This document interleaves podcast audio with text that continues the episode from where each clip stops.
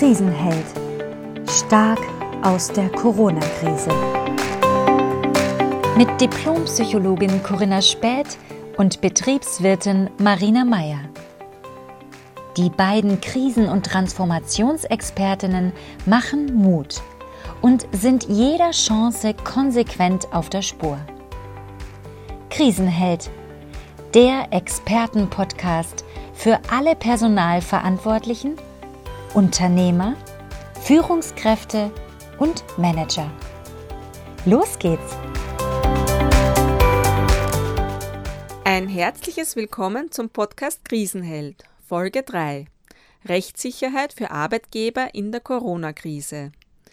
Diesmal sprechen wir nicht über Krisenhelden, sondern mit einem dem Syndikusanwalt Christoph Konopka, der meiner Kollegin Corinna Speth trotz engem Terminkalender für ein Gespräch zur Verfügung stand.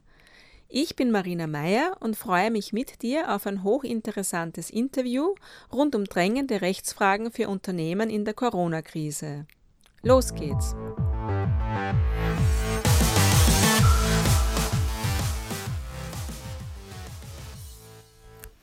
Unser Krisennotfallkoffer beinhaltet sieben drängende juristische Fragen und sieben lebenspraktische Antworten. Meine erste Frage an dich, lieber Christoph, lautet, welche Vorkehrungen sind denn jetzt in der Krise vom Arbeitgeber zu treffen? Ja, danke schön. Ähm, ganz praktisch will ich zuerst fragen, wer ist denn Arbeitgeber? Praktisch betrachtet ist Arbeitgeber nicht nur die Gesellschaft, der Vertragspartner, sondern Arbeitgeber sind alle Vorgesetzten, das bist du, auf denen der Vertragspartner, die Gesellschaft, das Direktionsrecht für den konkreten Einzelfall übertragen hat, für die Mitarbeiter, für die du verantwortlich bist. Rechtlich sieht die Situation dann so aus, dass Arbeitgeber und Arbeitnehmer im Vertragsverhältnis aneinander gebunden sind. Du als Arbeitgeber hast deshalb besondere Fürsorgepflichten gegenüber deinen Mitarbeitern. Du musst angemessene Maßnahmen zum Schutz von Leben und Gesundheit deiner Mitarbeiter treffen. Und schauen wir uns mal vier Beispiele dazu an.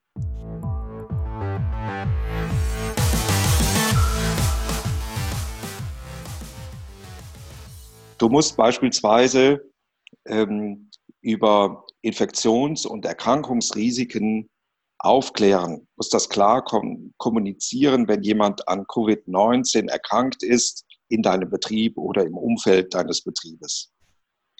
Dann solltest du für deinen Betrieb geeignete Hygieneempfehlungen aussprechen und die dafür erforderlichen Mittel bereitstellen.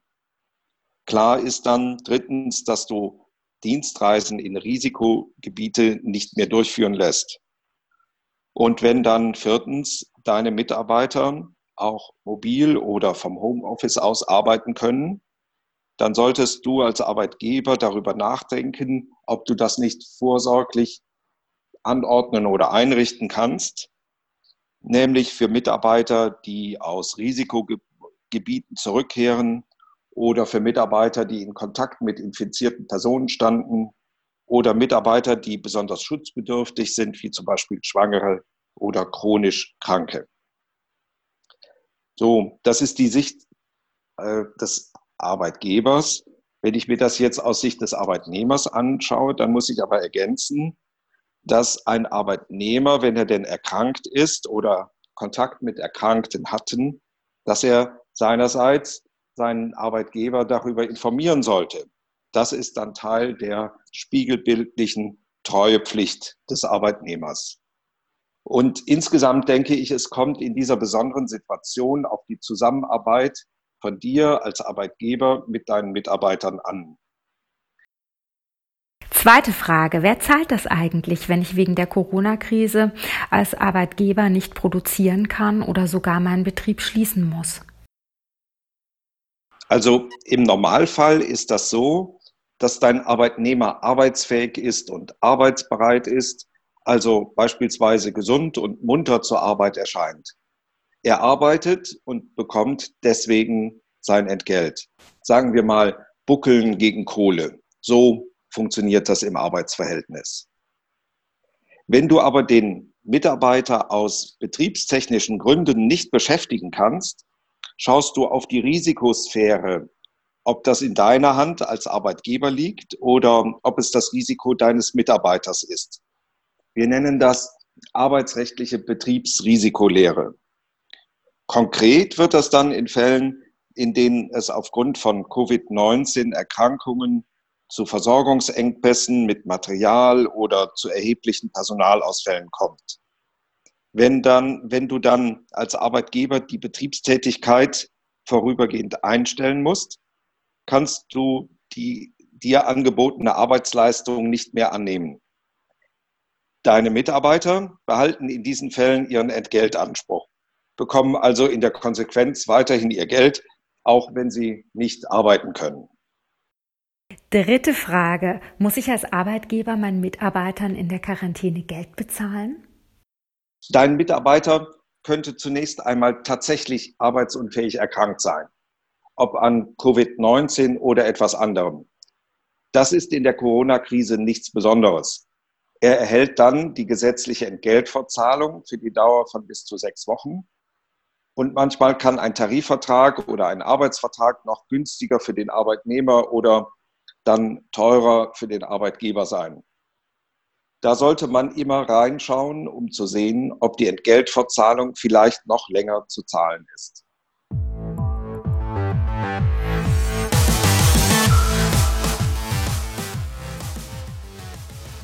In Österreich ist die Situation im Übrigen ähnlich. Da gibt es die gesetzliche Entgeltfortzahlung zunächst für sechs Wochen. Wenn das Arbeitsverhältnis schon zwei Jahre besteht, dann sind es acht Wochen. Und im Anschluss an die volle Entgeltverzahlung muss der Arbeitgeber in Österreich weitere vier Wochen das Entgelt zur Hälfte zahlen. Das, ist, das soll nur ein Beispiel dafür sein, dass wir immer genau hinschauen müssen.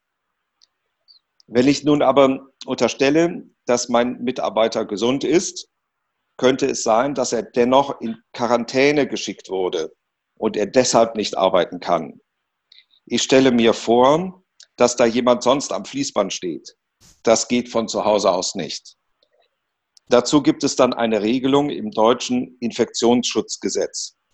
Wenn sich mein Arbeitnehmer wegen des Verdachts einer Infektion in einer solchen angeordneten Quarantäne befindet, dann bekommt er von mir als Arbeitgeber eine Entschädigung in Höhe des Nettoarbeitsentgelts. Das geht bis zu sechs Wochen Quarantäne. Als Arbeitgeber würdest du diese Entschädigung zuerst bezahlen, bekommst sie dann aber von der zuständigen Behörde erstattet.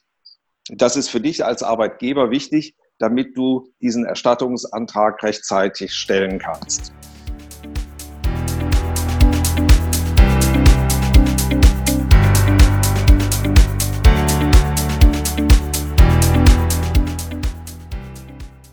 Kommen wir jetzt bei Frage 4 zu richtig handfesten Fragestellungen rund um Corona im, im Alltag. In Österreich wurde ja der Mund- und Nasenschutz verpflichtend eingeführt. Kann ich auch in Deutschland von meinen Mitarbeitern verlangen, dass sie Mundschutz tragen? Ja, also wir Juristen sagen gerne, es kommt darauf an. Wenn also der Mundschutz verhindern kann, dass dein Mitarbeiter sich nicht ansteckt, dann ist das ein Gebot der Klugheit. Wenn dein Mitarbeiter erkrankt ist und deine Kunden oder die Kollegen anstecken kann, dann sollte er mit und ohne Mundschutz nicht arbeiten, sondern zu Hause bleiben. Das ist die arbeitsrechtliche Sicht. Die mhm. Pflicht, einen Mundschutz zu tragen, kann aber auch vom Staat verordnet worden sein. Das geht dann auf jeden Fall vor. In meiner fünften Frage möchte ich darauf eingehen, was passiert denn, wenn zum Beispiel in einem Büro ein Kollege den anderen anniest? Wie gehe ich dann als Arbeitgeber damit um? Wie soll ich mich verhalten? Einen anderen anzunießen, das kann leider jedem einmal ganz unabsichtlich passieren. Wenn ich mir aber vorstelle, dass ein an Covid-19 erkrankter Mitarbeiter seinen Kollegen oder einen Kunden anniest mit der vielleicht nachweisbaren Absicht, ihn zu infizieren. Und wenn ich nicht ausschließen kann, dass das auch wieder passiert, dann würde ich als Arbeitgeber ganz ordnungsgemäß den Betriebsrat anhören und unverzüglich fristlos kündigen. Die verhaltensbedingte Kündigung ist Ultima Ratio, letztes und schärfstes Mittel.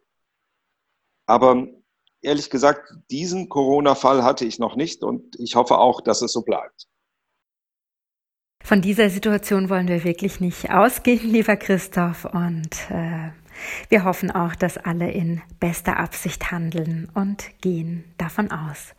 Ich möchte jetzt bei meiner äh, sechsten Frage noch auf ein Reizthema zu sprechen kommen, nämlich auf das Thema Kurzarbeit. Und da ist die Frage, wie schicke ich Mitarbeiter in die Kurzarbeit und was ist dabei juristisch zu beachten? Ich glaube, das ist mit Blick auf die Liquidität des Unternehmens eine total wichtige Frage. Kurzarbeit einseitig anordnen kannst du als Arbeitgeber aber nicht einfach so. Das kannst du nur, wenn du dafür eine Grundlage im Arbeitsvertrag hast, einer Betriebsvereinbarung oder vielleicht in einem Tarifvertrag. Wenn ich mir nun dein Unternehmen vorstelle, das jetzt in der Krise um Liquidität ringt, um nicht unterzugehen, dann musst du mit allen Beteiligten sprechen und ganz schnell die rechtlichen Grundlagen schaffen. Hier kann es überlebenswichtig sein, dass du in guter Übung bist, deine Mitarbeitergespräche und Verhandlungen mit dem Betriebsrat kooperativ und rechtssicher zu führen. Es geht ja unter Umständen jetzt um eure Existenz.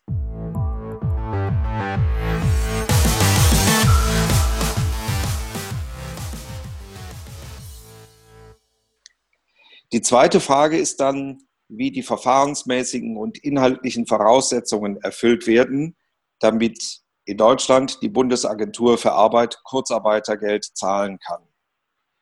Das steht hier in Deutschland im Sozialgesetzbuch oder du liest die Verordnung und das aktuelle Merkblatt der Bundesagentur für Arbeit.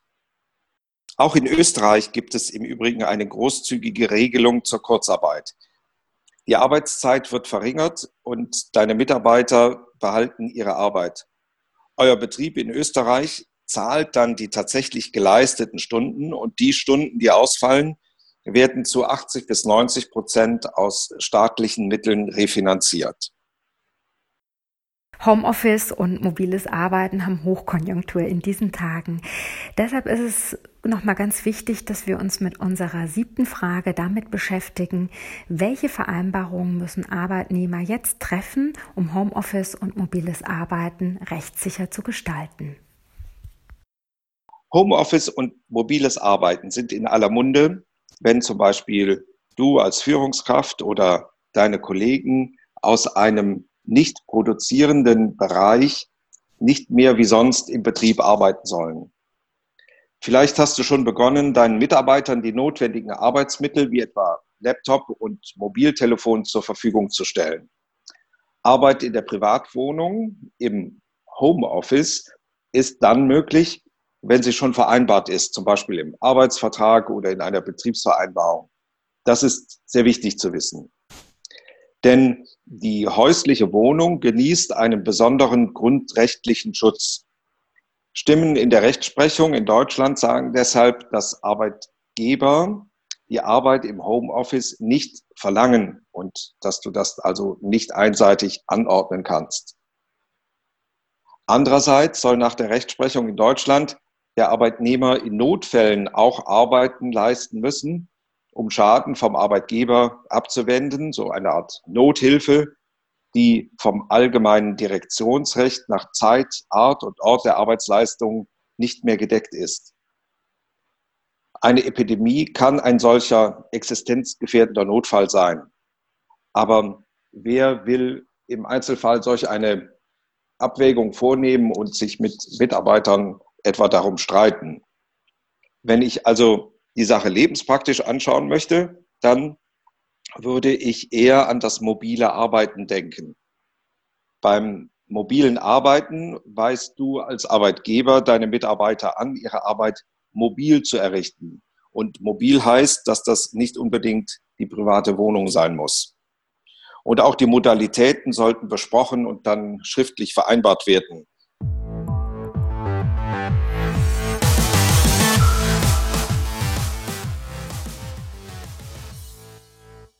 Wenn du als Arbeitgeber die benötigten Arbeitsmittel nicht selbst stellst, kannst du vielleicht mit deinen Mitarbeitern vereinbaren, dass sie ihr privates Smartphone und den privaten Laptop verwenden, wenn sie zum Beispiel Besprechungen oder Videokonferenzen dann online stattfinden lassen.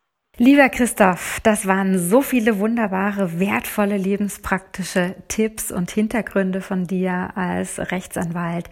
Ich bedanke mich bei dir für deine Zeit und für deine ganze Expertise. Danke. Viel Erfolg. Vielen Dank, Christoph und Corinna, für diese wertvollen Informationen für Arbeitgeber in der Corona-Krise. Damit sind wir auch schon wieder am Ende dieses Podcasts. Vielen Dank fürs Zuhören. Wenn es dir gefallen hat, abonniere diesen Podcast und werde mit uns zum Krisenheld.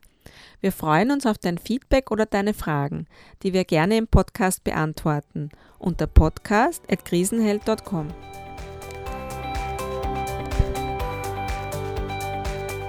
Krisenheld. Stark aus der Corona-Krise. Der deutsch-österreichische Krisenfitmacher für persönliches und unternehmerisches Wachstum.